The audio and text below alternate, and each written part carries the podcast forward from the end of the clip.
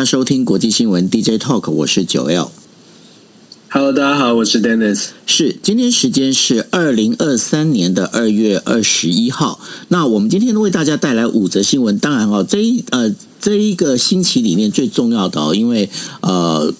俄罗斯入侵乌克兰已经超过了这个，已经要接近就是一年了哈。在这一年里面，到底这个呃，我们在讲的这个入侵战争里头啊，发生哪些事情？那第一则新闻跟大家大家聊到的就是说，拜登呢在呃，就是突袭，就是等于说有点闪电访问啊，乌克兰那个基辅。那这也会让那个普普丁啊，他刚好也在这昨天的时候啊，发表了一次这个战争一年的这样的一个演说。那美国总统拜登呢，在就是其实他已经好计划好几个月，准备要秘密的前往乌克兰。那我们知道，他之前其实没有到乌克兰，他之前只是到了乌克兰的边境这个波兰的这个地方哦。但是呢，呃，拜登他要去前往这乌克兰的事情呢，他们准备了大概有好几个月。那为了要因应这一个整个突发状况，最后终于决定在十七号的时候访问乌克兰。虽然呢，事先其实有先知会过俄罗斯哦，但是在访问的时候呢，还是。发生的就是基辅上空发生的所谓的防空警报，那这也说明哦，就是整个拜登在访呃访问这个基辅的时候，这个安全风险其实是相当的高。那拜登这一次呢，他带了几个亲信，还有医疗团体的这样的一个人员呢，啊，到了就是呃这个等于说到了这个呃。基辅这边来做访问，那他为了要保障这一个，就是呃，包括那个拜登的安全哦，白宫出动了，包括国防部、特勤局，还有情报机构的部分人员呢，他们制定的一些相对的一个因应计划。那最后十七号前往，那拜登政府认为呢，这是为了要避免在最坏的情况发生呢，他也有告诉俄罗斯说，哎，我准备要过去哦。那然后呢，他们有带这在随行记者只带了两名哦。那这两名的随行记者发给他的一个电子邮件上面标示的呢，叫做高尔夫球赛的比赛通知到达时间。那然后呢，在十九号的时候呢，就是拜登是搭着这个我们在讲安德鲁从安德鲁的空军基地出发呢，然后经过德国的那个兰姆斯塔因空军基地加油之后，然后到了波兰的南部，然后从机场里面再搭火车前往基辅。那到了这个基辅的时候啊，这个呃，这个时间已经是二十号早上的八点多。那在乌克兰呢，跟这个泽伦斯基讨论了，然后包括了就是武器的供应等等相关的问题呢。那美国国防部也宣布哦，要提供给乌克兰呢，大概大价值高达四点六亿美金的这样的一个武器，当中呢，包括了就是呃，我们在讲的火箭炮系统，呃，哈马斯，然后还有呢，这个包括这些弹药以及防空侦测雷达等等哦。那拜登呢，在最后呢，还是就是搭火车再回到波兰，然后在华沙呢发表了一个演讲。当然，他最主要也是表示要支持乌克兰哦，然后加强民主国家的团结。同时，认为呢，世界呢正面临这个民主跟强权主义的竞争呢，那这也会影响这个等于乌克俄罗斯入侵乌克兰这个结果呢，会影响到呃整个就是整个全球民主的一个进程哦。丁律师在这个。拜登呢，他这个呃，等于说闪电访问基辅哦，那其实呢，会有两个人会非常的囧。那当当中一个当然是普丁哦，因为原本的普丁他大概是计年计划也是在入侵的这个一年之后呢，他希望能够站在基辅的舞台上哦。但是呢，没想到现在站在基辅舞台上的不是普丁，而是拜登。那另外一个人比较囧的，当然就是在准备五月要开 G7 高峰会的，在广岛开高峰会的这个岸田文雄。那因为岸田文雄他目前也是呢，就是 G Seven 所有的首领里面呢，首脑里面唯一没有去拜访基辅的这样的一个等于说 G Seven 的一个领袖。那这些事情里头，你认为这接下来对于乌克兰还有俄罗斯之间这样的一个战争呢，会有什么样的影响呢？哦，我们先说拜登呃造访乌克兰呢，我们可以看到从整个现在呃他已经去过乌克兰，到了基辅之后，慢慢陆陆续续的新闻媒体就报料报道出来，就说他多做了多少的安全的准备哦。事实上，呃，如果我们回顾历史的话，这个是可能是美国史上首次有总统来到了在美国没有办法完全控制总统安全的领地，也就是说，现在的乌俄战争还在进行当中，基辅其实是一个相对来说没有办法。办法保障总统安全的的地方，所以拜登他做这个这样的一个秘密的行动，当然要做各种的安全准备。那当然，媒体现在也揭露了，他在出发之前几个小时，其实是有知会这个俄罗斯，有告知普京呃这个克林姆林宫说，呃，美国总统拜登已经决定要去基辅访问了。那当然，基本上就是赌一把，就是俄罗斯不敢把这个事情扩大哦，否则的话，他不会特别的去做一个宣告。那我们特别讲说，为什么他做这个动作呢？其实它的象征性的意义是很大的。象征性的意义的需要象征性的意义的原因，是因为现在其实，在乌俄战争开打一年以来，其实我们都看到了俄罗斯跟乌克兰之间现在打掉了非常多的战争的成本，尤其对乌克兰来说，他打掉的成本现在越来越多是西方的澳元，而不是自己本真的武器弹药了。换句话说，很多的国家呢，对于要不要持续的保持这种高度的支持，是开始出现一些动摇。确确实实有一些西方国家在思考是要不要继续投入这么多的资源。所以，拜登总统呢，在造访乌克兰，其实是传递一个非常强的讯号，而且他自己也带了五亿的这个价值五亿美金的弹药哦。这个部分呢，其实我们必须说，美国投入乌克兰这个资源已经超过了一千一百七十亿美金，它在军备的准备上面也给了乌克兰超过六百七十亿，所以其实美国对内也有不少的压力。我们先说刚刚说了，对外基本上拜登想要传递的就是一个强的信心，美国还在持续的支持，而且。又带来五亿的弹药，希望西方国家，尤其是北约跟欧盟的这些国家呢，周边的国家一定要持续的支持。然后对内，拜登当然也是特别的强调说，你看，我们到了基辅，我们表达对于民主盟国的支持。国内呢，必须团结起来，不论共和民主两党你的立场怎么样，但是美国要持续表达支持。这当然也是拉抬他国内声望的一个重点了。那对于相较来说，还没有到基辅访问的日本，其实日本其实呃昨天。也马上跟进哦，拜登给了五五亿之后，日本马上跟进给了五十五亿哦，稍稍的就说补补上了，说到目前为止，岸田文雄还没有造访基辅，我觉得他给了五十五亿美金，当然意思。诚意十足，接下来搞不好把岸田文雄就真的会造访基辅哦，看看时间、看机会以及看安全的程度。但是我们必须讲说，拜登的造访基辅，再加上普丁今天的那那当然后续引发的是，普丁呢在发动呃今天也做出了一些宣告。当然最重要的是，他撤出了这个所谓的这个核核扩散的协议。他当然是秀出的这个讯号，或者是释出的讯号是。目前乌俄战争，俄罗斯确确实实还没有打算要有要做出任何的让步，甚至是还用这样的一个退出核呃核子扩散协议的这个讯号呢，来告诉世界各国不要再不要再苦苦相逼，否则的话，俄罗斯可能会做出什么样的举动？呃，会会做出让世界觉得呃很震撼的举动哦。当然，这是一种威吓，事实上会不会做还有待观察。那当然，美国所传递出来的这种强加强信心的讯号。是不是真的能够带动西方国家愿意投入更多的资源？我们就说讯号归讯号，象征意义归象征意义，但是实际的行动跟实际的支持，恐怕才是后续要观察，也才是真正这会影响乌俄战争怎么走的一个关键。是补充一下，刚刚就是有关岸田文雄这个地方哦，因为对于呃日本来讲呢，呃。安田文雄他不能呃像日本他没有办法像呃德国一样哦，德国在之前的话，我想大家也都还记得哦，最刚开始在呃俄乌战争开打的时候呢，德国那个就是表示说，哎，我们可以提供钢盔这样的一个说法呢，其实是给那个呃就是世界变得闹的一个大笑话哦。那当中的话，其实对于日本来说是更囧的原因在于呢，因为日本它有一个日本宪法在当中，也就是呢，就是我们在讲的就武器三原则哦，那武器。三原则里面，如果这个问题没办法解决的话，就像刚刚 Dennis 跟大家讲的，今天的话，其实呃，整个全球的这一个我们在讲民主国家这个民民主阵营当中啊，对于这个呃，就是乌克兰的资源呢，其实大量的这个武器资源，那现在都已经进入到我到底要不要支援那么多武器的一个同时呢，其实对于日本来讲，日本有很多的武器，它是没办法直接就是提供给乌克兰，这是一个非常比较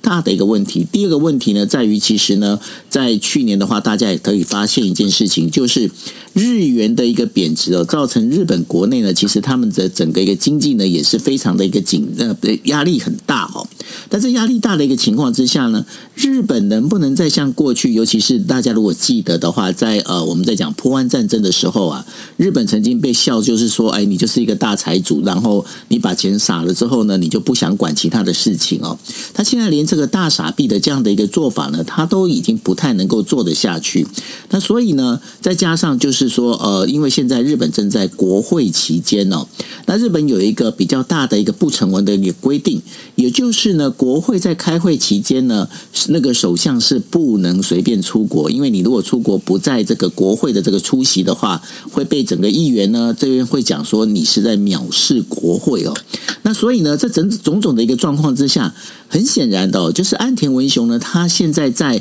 呃，就是在 G7，也就五月的 G7 峰会之前，在国会闭幕之前呢，其实呢，岸田文雄恐怕是抽不出身哦，然后去前前往基辅，再加上就是说呢，上一次原本呢，那个岸田文雄原本是计划在过年期间前往基辅的哦。那结果呢？没想到内部的这个我们在讲情报控管不利啊，情报控管不利，结果呢，才刚想说要出门，才刚想要说，哎，我是不是要做个计划的时候，消息就全被媒体给曝光了。那被媒体曝光之后，当然这是就是像刚刚提到的，今天拜登他到了这个基辅呢，其实这整个一个我们在讲。国家领袖安全的这个安全机制是非常重要。那对于日本没办法确保首相安全机制之下呢，是不是能做到这件事情？那这就是一个非常值得、非常值得日本去思考的一个问题哦。那当然，刚刚 Dennis 也提到了，这里刚好是在接到我们下一题的时候啊，就是说，俄罗斯总统普丁呢，他在发表的那个年度演说的时候，他说以特别军事行动为基础呢，向国民呼吁呢，就是继续维持作战的一个合作。那在这当中的话，当然他提出了他退出的就是新 START 的这样的一个我们在讲核扩散的这样的一个协议哦。那因为这个核扩散协议呢，原本计划呢，其实应该是在二零二六年的时候呢，要把它持续往往后延。那能不能往继续做下去呢？这是一个比较大的一个问题。那同时呢，我们必须也必须要关注到就是中国的一个行动哦。那中国外交部长王毅呢，他在前往俄罗斯的时候呢，他表示呢，他将他会与普丁来做会谈哦。那最近的话，中美关系因为中国的这个我们在讲侦察气球的关系哦，然后发生紧张。那中俄之间呢，其实有希望呢，能够在这个合作意图上面呢，来共同对付美国。那王毅先前呢，在德国南部的这个慕尼黑与布林肯呢，在呃会晤之后呢，根据中国外交部的宣称呢，就王毅谴责的就是美国这个把这个就是中国气球击落这个事情呢，认为他是把事情扩大，那中国会不惜一切的对呃代价来进行对抗。那结果必须由那个美国来承担哦。那布林肯对于这个中国向俄罗斯提供杀伤性武器的这个事情呢，他同时也宣布了对这个事情是担表示担忧。也就是说，王毅跟布林肯呢，在慕尼黑的这样的会谈，其实并没有交集，而反而呈现现了一个平行的一个状态。那然后呢，这个王毅接着去出访了这个俄罗斯哦，然后在乌克兰，俄罗斯入侵乌克兰的这个一周年的这个战争里头啊。那好像是要跟联美来做这个，对于呃，就是对于呃，就是联美呃联俄呢来对于这个美国进行对抗哦。尤其呢，这个当中还传出了布林肯提到了，就是说中国可能呢会提供武器给这个俄罗斯这件事情。Dennis，你觉得接下来会不会变成是中俄联手来对抗整个我们在讲西方国家呢？我觉得至少在象征意义上面呢，中国会想办法，北京当局会想办法跟俄罗斯看起来走得更近一些。无论是不是最后有提供军事的武器，但是看起来中俄之间要走得更近一点，才会能够发挥所谓的反制美国的效果，或者是反反制美国制约中国的策略。这个对于北京当局来说，我们可以用比较合理的逻辑来推测哦，就说在现在这个情况之下，中国或者是俄罗斯，或者甚至是其他。遭受到美国现在正在制裁的国家，在目前美国感觉起来非常强势的想要做制约，无论是制约中国、俄罗斯、北韩或者是伊朗，我们刚刚点的这四个国家都有一定的实力，这个实力看看在目前现阶段的这个国际局势当中，这个实力其实代表的是稍微负向的。所谓的稍微负向，是指他们都代表的是某种程度跟我们就是跟西方民主国家认知的价值有一点不一样。那其中呢，中国除外，北京除外，俄罗斯、北韩跟伊朗，那可那又更是好像在另外一个极端，另外一个集团跟所谓的民主的美国，美国带领的民主集团是完全不同的。那这样的考虑起来。来呢，中方呃所谓的北京呢，我们就会看到中国所代表的这侧这个立场就很就很特别，也很也很关键。也就是为什么呃世界很多的国家都在看北京到底要往哪边去做一个偏移。毫无疑问的，如同我所说的，中方现在呢。大概没有办法朝向美国，或者是向美国示弱，尤其是美国踩的这么坚、这么强悍的立场，在抗中的立场上这么强硬，中方为了面子，或者是为了任任何的理由，现在示弱，并不符合中国的利益。那现在最符合中国利益的策略是什么呢？就是就如呃，就是所谓的象征性的靠近俄罗斯、靠近伊朗、靠近北韩。透过这样的一个靠近，传递出一种不确定性。如果西方国家再次进逼，或者是再让中国感受到压力，甚至是感受到不被尊重，那么中方所提出来的策略，和中方所提所。站出来讲的这个立场，就很可能哦，会是走得更近。那现在最新的消息，不只是王毅造访俄罗斯，现在非常有可能连习近平也会造访俄俄罗斯，因为透过这样的一个动作，如同我所说，在外交政策上、国际政策、国国际政治里面，讯号，the signal 这个讯号是非常重要的。当中国传递出这样的讯号的时候，西方国家就必须要去重新思考：我们如此的强硬面对中国，是不是真？的手上有足够的巨棒来做后续的这个针对这个后果来进行压制。如果双方都想要火车对冲，最终就是硬碰硬来比实力哦。现在是不是大家决决定，不论后果如何，都要都要造成这个火车的对撞？我相信中方现在也有退不得的压力，双方都有输不得的压力，也造成了现在的国际局势，我觉得会比较紧张。尤其我们看昨天。就是这两天，布林肯跟王毅虽然见面了，可是这个见面不但是这个呃没有造成好的效果，就算不是反效果，我想都也是没效果。所谓的没效果，是指中美双方要在气球争议上面降温，然后呢，大家很期待说，哎，双方见了面，至少开启沟通的管道。可是见面之后，其实是利用这个见面的机会，互相互相指责对方。这个不够不够理智哦。中方认为说射下气球是小题大做，美方认为说你非常强势的强调中国绝对不能够这样的一个气球事件绝对是下不为例。可是就如同我所说的，这两个人的会面没有看起看起来气候没有气温这个紧张的气温没有降温。反而是正再再一次的凸显，现在中美的这个关系呢是互不相让的。这个对于我们在旁边来看哦，事实上呃出现的更出现的是更多的不确定性。乌俄战争即将届满一周年，我们看到中国可能会在这个立场上面。就像我说的，象征性的偏向俄罗斯，那俄罗斯呢又已经正式的表态，会更强硬的，譬如说退出了核扩散的协议。刚刚九欧你有提到退出核扩散的协议，虽然它一样，为什么说我说是象征性？因为它并不是撤出核扩散协议，而是我刚刚应该用用词应该更精准，是暂停、终止现在的核扩散协议当中的一些内容，尤其是针对美俄双方要互相能够了解这个目前的核弹头的数量，互相检查。这个部分是终止的，会议是终止的。那基本上呢，现在传递出来的讯号是大家都很紧绷。呃，虽然都知道核子大国不要出现真正的战争，可是目前呢，看起来都很紧绷。怎但可以找到下台阶？我想这个是一个我们在观察的关键。可是现在看起来呢，整个全球的重要的大国好像都已经很清楚的选择了方向，选择了一选择了站边。那到底谁可以扮演这个调停的角色，或者是什么事情会发生，让双方？让两大集团看起来有稍微降温和缓的趋势，我我个人不是这么的乐观，就是短期之内要要达成这样的一个和平或者是降温的这个可能性，我个人不是这么乐观。我觉得下一次的转折点，如同我们之前就分析过的，这个转折点很可能会出现在俄乌战争战场上面发生重大的变化，我们不想见到，但是很有可能会是这样的一个局面，也就是俄罗斯发动重大的这个呃。这个强攻，那乌克兰如何来抵挡？挡得住跟挡不住，可能谈判桌上筹码不同，而且可能最后的结果也会不同。所以你认为这一次呃，王毅跟布林肯的见面，其实对于呃双方的这个降温，并没有一些帮助了。没有帮助啊！看起来是反，就如我我的我的我的解读是，不但没有帮助，很可能就是反效果，至少是完全无效果，因为现在完全没有退让的迹象。对啊，因为呃，就是后来布林肯他在讲，他提到的就是说中国会提供武呃，有可能提供武器给俄罗斯这件事情上，我觉得这当中的话，其实也在某个角度里面会把中国跟俄罗斯又把它硬挤在一起了，你不觉得有这样的一个感觉吗？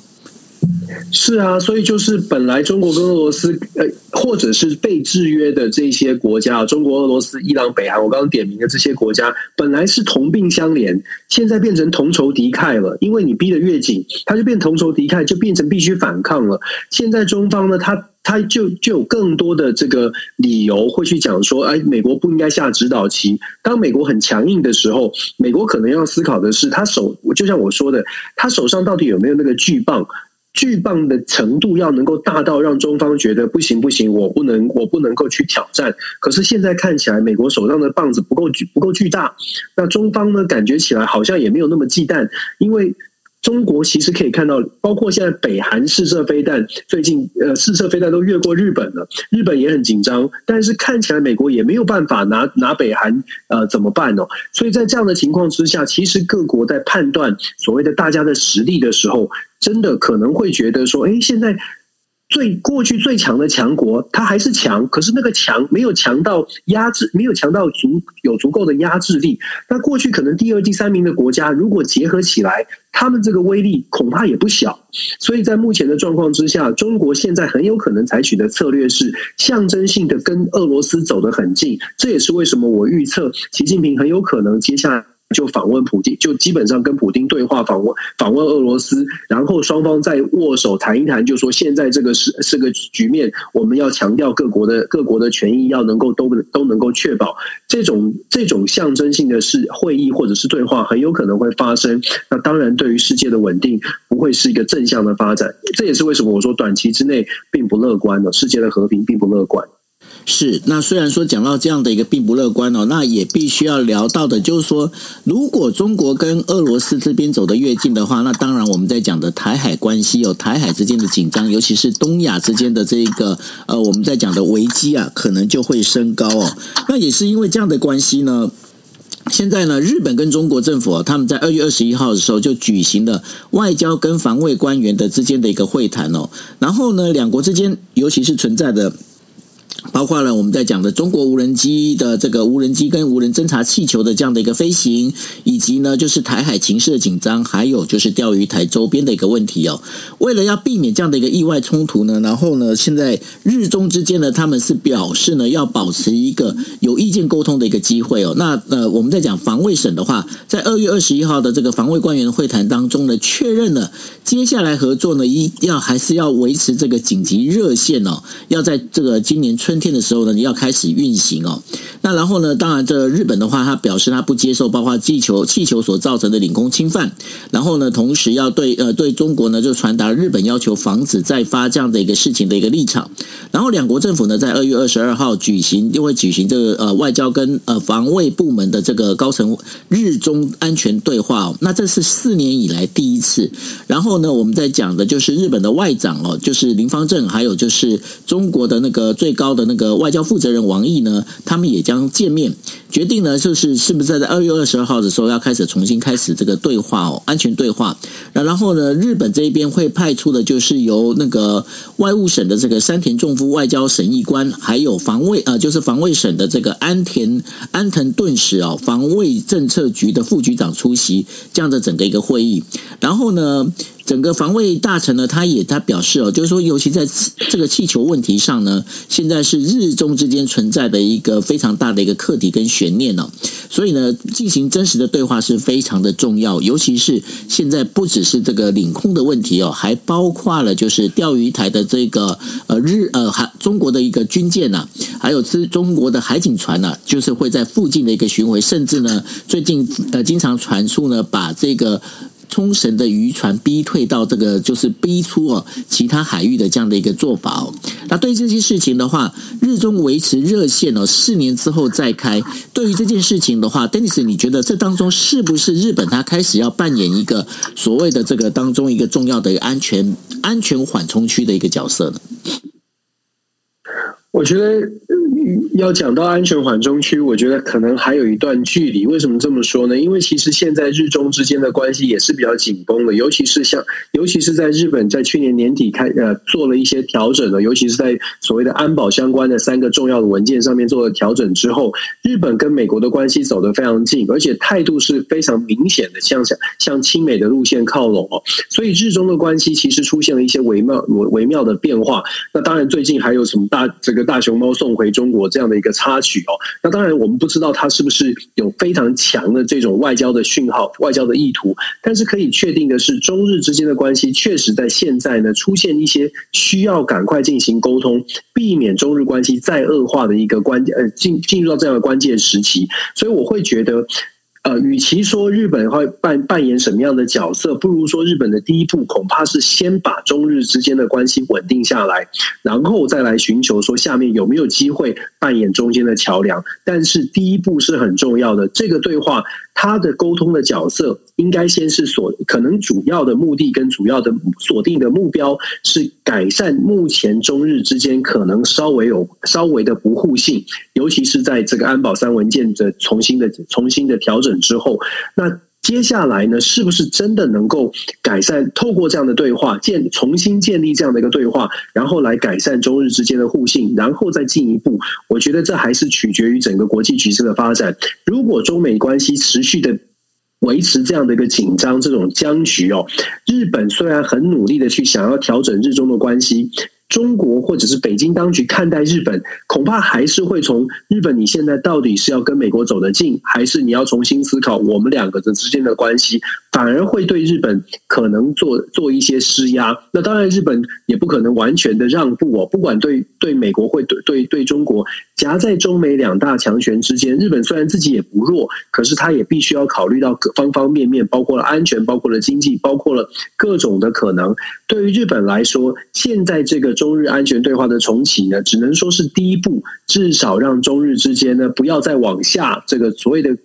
呃关系不要再往下往下沉沦，至少要维持一定的平盘，甚至是有办法从低点往上攀。我想这是日本的主呃这次的对话主要对呃对日本来说主要的主要的关键。那当然，中国重新建立对话，对于北京而言，他也是希望看看日本到底。你在亲美的路线上面是不是完全完全的呃不顾中日之间的关系？那既然开启了对话，我觉得至少是呃设定停损点先，然后设定这个中日关系的这个这等于是基等于是底线啦。那设定了底线之后，未来呢至少不要往往下再恶化。我觉得这已经是日本可以设定的短期之内的最好的目标了。是，那谈完呢，就是整个从俄乌战争一直谈到我们在讲的台海的这个关系之后呢，我们接下来聊一下泰国。泰国总理呢，巴巴育在二二月二十一号的时候宣布哦，在计划下个月的时候解散下议院。那因为下议院的任期结束呢，是在三月二十三号之前必须要解散。那然后要在五月二五月七号的时候举行四年以来的一个最大的一个大选哦。那这是他首次提到了要把下议院解散以及大选的一个日。日程，那焦点其实在于，就是政权是否要延续基于军事政治的这样的一个政权哦。那整个巴育呢，他在这个内阁会议当中告诉记者，他说，呃，内阁会议已经就是决定，就在三月下旬，呃，三月的时候要解散这个下议院。那下议院解散之后呢，在任期结束之前呢，就是呃，必须要举行这个大选哦。那然后选举管理委员会也表示，大选时间要定在五月七号。那这五月七号的大选呢，当然这这包括了，就是因为巴育他本身是由军事政变，呃。进行，然后改呃造成的就是所选出来的一个临时总理哦，然后在呃就是民主恢复的二零一九年的这个大选之后呢，他呃获得了就是国民民主力量党的这个为核心的这样的一个联合党派的支持，成为这个正式的总理。那现在面临下一届的这样的一个下呃下议院的这样的一个选举哦。对于泰国的整个政权跟政政治，以及整个我们在讲的东南亚，因为最近东南亚的这个在国际间的这一个能见度也逐渐的拉高，尤其是泰国。那接下来对于呃这整个一个我们在讲的东南亚的这个和平稳定里面，泰国这样的一个政权转变会有什么样的影响？而且呢，这当中会不会也同时影响到包括缅甸这样的一个政权呢？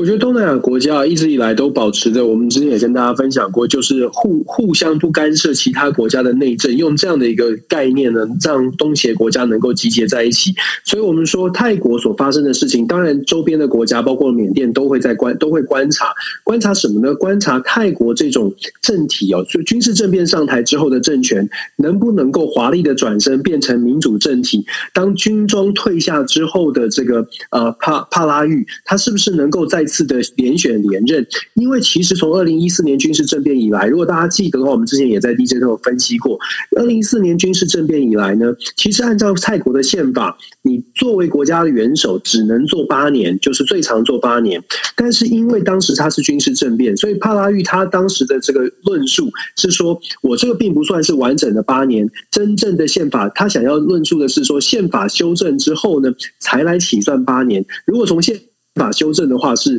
整个修宪之后的话是二零一九年才算，但是现在这个呃泰国的泰国的宪法法庭之前有有做过一些宣誓哦，就说帕拉育可以再选，但是恐怕他只能再做两到四年哦。呃，depends 就是取决于到时候怎么来计算，但重点是在于现在的帕拉育，他在民调上面来说并不是领先者。虽然他解散国会，可是国会本来预计解散的时间就任期就是到三月二十三，所以解散国会本身的这个事件事件事情不是这么的严重。关键是在现在的帕拉育，他他在民调落后的情况之下呢，我们要观察的是会不会有选举出现一些呃不公平的地方。再来呢，更值得注意的是，现在在泰国民调领先的人是谁？现在领先的人是三十六岁的一个年轻政治人物，叫做贝东塔。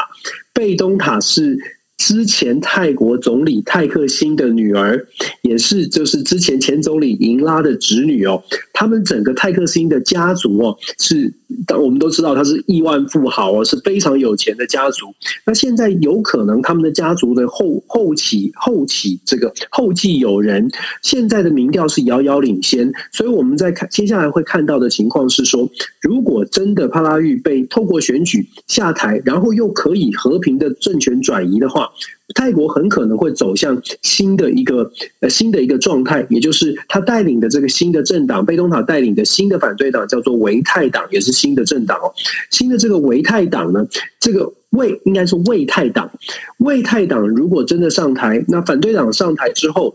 军军方的势力。短期之内还是存在的，也就是说，帕拉育没有当选的话，这个军方势力会不会在卫泰党当选之后又再次搞一场军事的政变？这是后续要去观察的，因为选举制度之之后。要能够愿赌服输，要能够尊重选举制度的结果，这点呢是我们都在看。就是泰国，大家都可能会去观察泰国。那当然，就如同我所说的，周边的国家呢，要观察的指标是像缅甸啊，像这些周边的国家要观察的是：好，如果军事政变的政权可以赢得选举，或不或没有办法赢得选举之后，是不是有什么事情可以来效仿？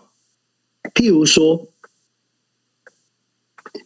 譬如说呢，这个如果说泰帕拉育下台之后，军方又不又不服输，然后又再次有军事政变，导致泰国还是一样没有办法从民主的方式来选出政府，那么周边的国家就会就会认为说，也许根本就不应该有民主选举，或者是周边的这些军事政府会有更积极的手段来控制选举，来确保选举的过程一定要选出自己人，一定要让自己的政权延续。其实这些都是我们在今年五月份看泰国选举的时候可以去观察的重点。那当然，现在泰克星的这个女儿就是贝东塔，她的领先能不能持续到五月，这也是值得观察的重点。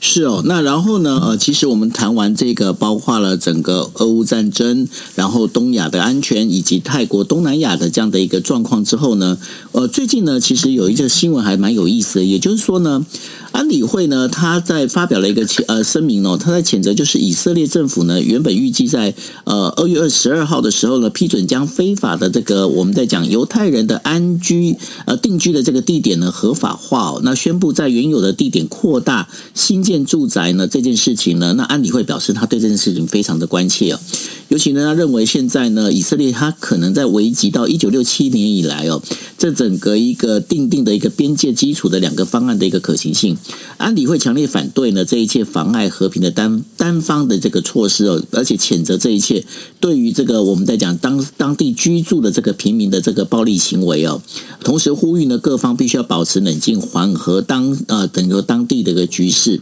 安理会他表示呢，必须要呃要不遗余力的要去解决所谓的以巴争端。实现两个民主国家呢，可以在这个整个安全跟国际公认的这个边界上和平相处的一个愿景。所以呢，呃，二月二十号的时候呢，这个安理会呢，他就提供提出了一个就是决议的一个草案哦。那这草案呢，当然是要求就是以色列的停止在巴勒斯坦这个占领区呢，这所有定点的这个定居点的一些活动。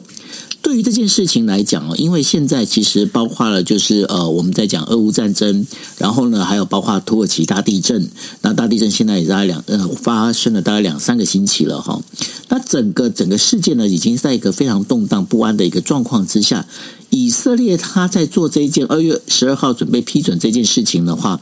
对于整个世界的和平呢，或者是整个稳定呢，其实还是有一个比较大的一个悬念哦。但是你认为呢？在安理会为什么会在这个时间点发出那么比较等于说提出这样的一个草呃决议草案出来呢？哦，以色因为主要是因为以色列他决定在约旦河西岸定居，这增加这个定居点，就是巴勒斯坦占领区增加定居点。当然，这对于巴勒斯坦人来说，它是一个有挑衅行为的事情哦。那对于支持巴勒斯坦，至少在维持基本权利，尤其是支持所谓的以巴之间的冲突不要再升温，希望可以用两国方案来好好的和平解决争议的这个呃联合国的很多的会员国来说，这个挑衅的动作呢是必须要能够得到缓解，得到停要。被要求要一定要能够要求他暂停哦，因为我们知道以色列现在的政府，纳坦雅胡带领的极右派政府上台之后，已经有譬如说造访神殿啦等等，已经有很多挑衅的动作，现在又增加一桩，就是真的跑到巴巴勒斯坦，就是说占领区。当然，从以色列的角度呢，就是他自己的国土。可是因为争端未决，所以这个动作在国际之间就会被视为是一个挑衅。那现在的问题是出在联合国安理会做出这样的一个声明，这样的一个决议文。可是他这个决议文呢，又是相对来说是非常淡化的。为什么淡化呢？因为他只有说表达遗憾，把原来比较强的字眼，就是说谴责这种文文字呢，把它改改变，改变成呃，只是非常遗。憾，那为为什么做出这样的一个不痛不痒的这种声明呢？最主要就是因为美国的施压哦，包括巴勒斯坦在以色列的这个在这个联合国上面的这个代表呢，他们都大大家都同意用这种比较淡化的声明来来来做处置。可是其实很多的国家都感受到来自美国的压力。我们知道美国跟以色列之间的关系是非常紧密的。刚刚九欧你也分享了，现在的国际局势对美国而言，能够抓在手上的盟友，而且还有实力的，尤其在中东地区这种战这个争端冲突可能发生的地区。最好不要轻易的去改变现在美国跟他们的关系，甚至是要牢牢的更加的巩固美国跟以色列的关系。所以在这一次的联合国要本来要提出强硬谴责文的时候，美国确确实实在后面施加了很多的压力，希望能够淡化立场。所以美方呢是一方面又讲一一方面说联合国，一方面参与联合国安理会的这种淡化的声明声明淡化的谴责，可是另外一方面又强调美国其持续支持以色。色列，美国跟以色列的关系不变。但是其实，即便是这种淡化的淡化的声明，以色列都已经表达不满了。以色列觉得你好像没有完全的力挺力挺这个以色列哦，所以基本上美国跟以色列的关系是不是能够持续维持这种 muddy 的 muddy 的这种程度哦？我觉得后续还有待观察。原因是因为纳坦雅胡他要的，希望美国的给的支持。远远比拜登政府可以给或者是想给的还得来得多。那现在以色列其实也看准了美国其实非常需要以色列在中东地区帮他维持状态，帮他维持稳定。尤其是伊朗近期又有浓缩铀的高度的提炼哦，这个浓度升级，所以伊朗的威胁在提高的时候，以色列手上的筹码就更多，会希望美国跟他的关系更好一些。这也是为什么当美国加入了联合国安理会的其他的总共十五个会员成员国。都对这个声明做出背书之后，以色列马上就讲说，他觉得美国，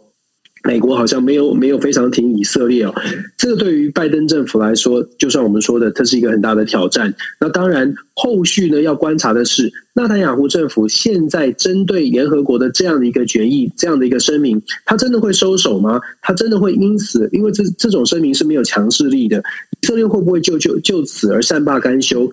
以色列会不会真的又开始调整？真的是跟巴勒斯坦坐下来谈？我觉得一样的，就像我们说的，我觉得难度很高，因为以现在这个状况，以色列如果如果你是纳坦雅胡，如果你清楚的知道，其实现在有实力的国家大概都没有多余的心力来处理。你这里的问题，那你会不会相对来说也变得更加强势，或者是更加的更加的积极，想要趁这一段时间赶快的攻城略地，或赶快的再争争取到更多的这个筹码，或者争取到更多的优势？我想这个是为什么我们会特别担心现在的国际局势越是混乱，越是让有一些国家，尤其在争议区的国家，很有可能抓住这个机会，把冲突。把这个呃，把自己的国家利益，或者是把自己的这个呃优势哦发挥出来，然后然后这个跟大国之间的谈判取得更好更好的地位、更好的条件。那当然，所谓的更好条件，基本上代表的是离和平是比较远的，离冲突、离竞争是比较近的。那么发现一件事情哦，好像今年的整个一个我们在讲的国际新闻，好像比去年来的更多。复杂的因素出现有没有？对啊，因为乌俄战争，其实我们就说一个战争哦，如果拉延拉拉的长一些，乌俄战争悬而未决的结果就是大家投入了很多资源，然后就会开始出现板块的松动，然后大家的资源会开始重新调配嘛。这也是其实这就是为什么美国会其实现在美国会非常担心中国的一举一动。你想想看，乌俄战争现在开打了一年哦，世界各国其实很多的经济跟军事援助都已经投入乌克兰，可是有可是。中国目前是没有、没有、没没有参与。也就是说，如果真的我们单单只就弹药库来说，谁的弹药库现在是满满的？你从这个角度来看，就可以理解为什么其实美国会不断的提出一些警告，而且是甚至是有点惊，甚至是有点担心的。对，因为现在感觉上搞不好就是我们在讲的就是鹬蚌之呃之争啊，渔翁得利这种概念，对不对？是啊，其实我们在乌俄战争一开始的时候，我我们就已经讲过了，就是中国很有可能这这场这这样的路线延续下去，这些保持中立的国家，他们反而不只是中国，像像伊朗哦，这些呃，像以色列哦，呃，sorry，像印度啦。像这些保持中立的国家，其实很有可能因为战争拖得很长，所以他们蓄积的能量是越具有筹码的，弹药它还充足，能源充足。你看，他之前买了很多，这两个国，中国跟印度都是在之前买了很多便宜的能源哦。在这样的情况之下，其实他们的筹码买了很多俄罗斯的那一些石油，对，对吗？是啊，所以其实现在他们的筹码是很多的。他们的虽然他们国内是需要很多，可是他其实真的可以做成谈判桌，可以拿来这个拿翘的东西，其实真的手上手上握的东西比较多。对啊，时间拉的越长呢，对他们来讲其实越有利，对吧？